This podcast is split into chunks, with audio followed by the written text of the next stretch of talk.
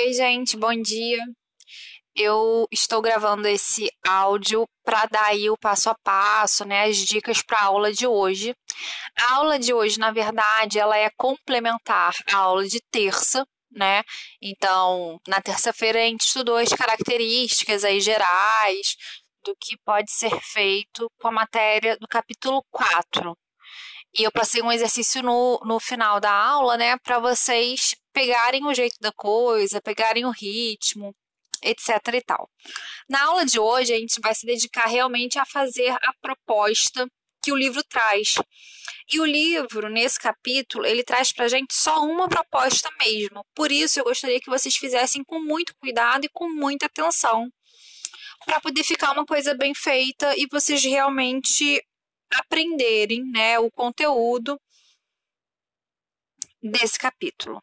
Eu acredito que o capítulo 4 seja uma grande oportunidade, porque, como eu falei na terça-feira, a reescrita né, de romances juvenis é algo que está muito na moda, está muito em voga, tem gente que ganha dinheiro com isso. São as fanfics, né? Os, os fãs dessas trilogias, dessas sagas, acabam ali reescrevendo o texto, ou mudando o ponto de vista, né? mudando quem é que conta a história, ou mudando o desfecho. Então é um capítulo em que vocês ficam bastante livres, né? Para poder usar a criatividade de vocês. Por isso, o convite eu acho que é esse. O convite é o de vocês lerem com atenção a história que o livro traz e realmente se, se motivarem, se engajarem em reescrever o trecho é, apontado pelo livro, tá? O texto é longo, né? A partir da página 10 até a página 13. Então, assim, é um trecho um pouco maior do que a gente está acostumado a ver. Eu não acho que seja chata a leitura, porque é, é um romance de literatura juvenil, então acho que vocês vão gostar. É um romance tão bem sucedido que ele virou filme eu acredito que seja a oportunidade de vocês conhecerem, se vocês não conhecem, esse, essa história do, do lar da senhora, da senhorita Peregrine. Uh, uma outra dica que eu posso deixar para vocês é o de ler em voz alta. Né? A leitura em voz alta ela é um recurso quando a gente está estudando em casa para a gente memorizar mais as coisas que a gente está lendo porque tem gente que tem a memória auditiva, né? Então, ler em voz alta ajuda. É... E também porque quando é um texto narrativo, a leitura em voz alta obriga a gente a prestar atenção na pontuação. Quando é uma pergunta, quando, quando não é, quando é o personagem que está falando, quando é outro. Então, talvez ajude vocês a, a passarem pra, por essa leitura com mais é, prazer, e com mais eficiência também, tá? Meu passo a passo, então, hoje é esse do roteiro, né? Ouvir esse áudio, ler atentamente os trechos que estão na apostila, fazer a proposta que, a, que, o, que o livro de redação pede, né? Então, ler atentamente os trechos do livro de redação e fazer a proposta 1. Esse fazer a proposta, eu gostaria muito que vocês obedecessem esse passo a passo né?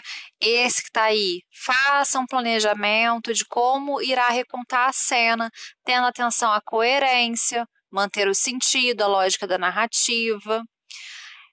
O planejamento ele pode ser em tópico mesmo. Você pode fazer tópicos ou desenhos ou vamos supor que você queira recriar um espaço da narrativa coloca como que esse espaço vai ser. No planejamento, quando a gente está escrevendo um texto narrativo, a gente tem que visualizar a cena. Pensar como que aqueles personagens vão agir ali naquela narrativa tá?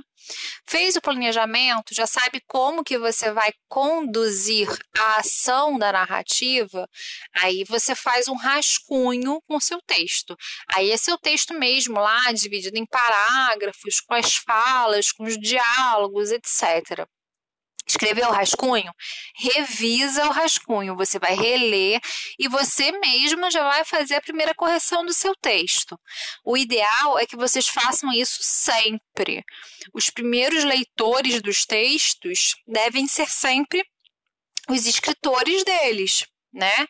Porque aí nessa releitura, né, quando você relê o seu texto, você já vai perceber onde que falta um ponto, qual frase que está escrita esquisito, o que, que, você precisa reescrever, ou o que, que merece ter a ordem trocada e por aí vai. Fez essa correção, você reescreve o rascunho passando a limpo e aí sim compondo a versão final do seu texto tá? Eu gostaria que vocês enviassem para mim as imagens com essas três etapas de produção, tá? Então, o planejamento que você fez, e aí esse planejamento ele pode ser assim, bem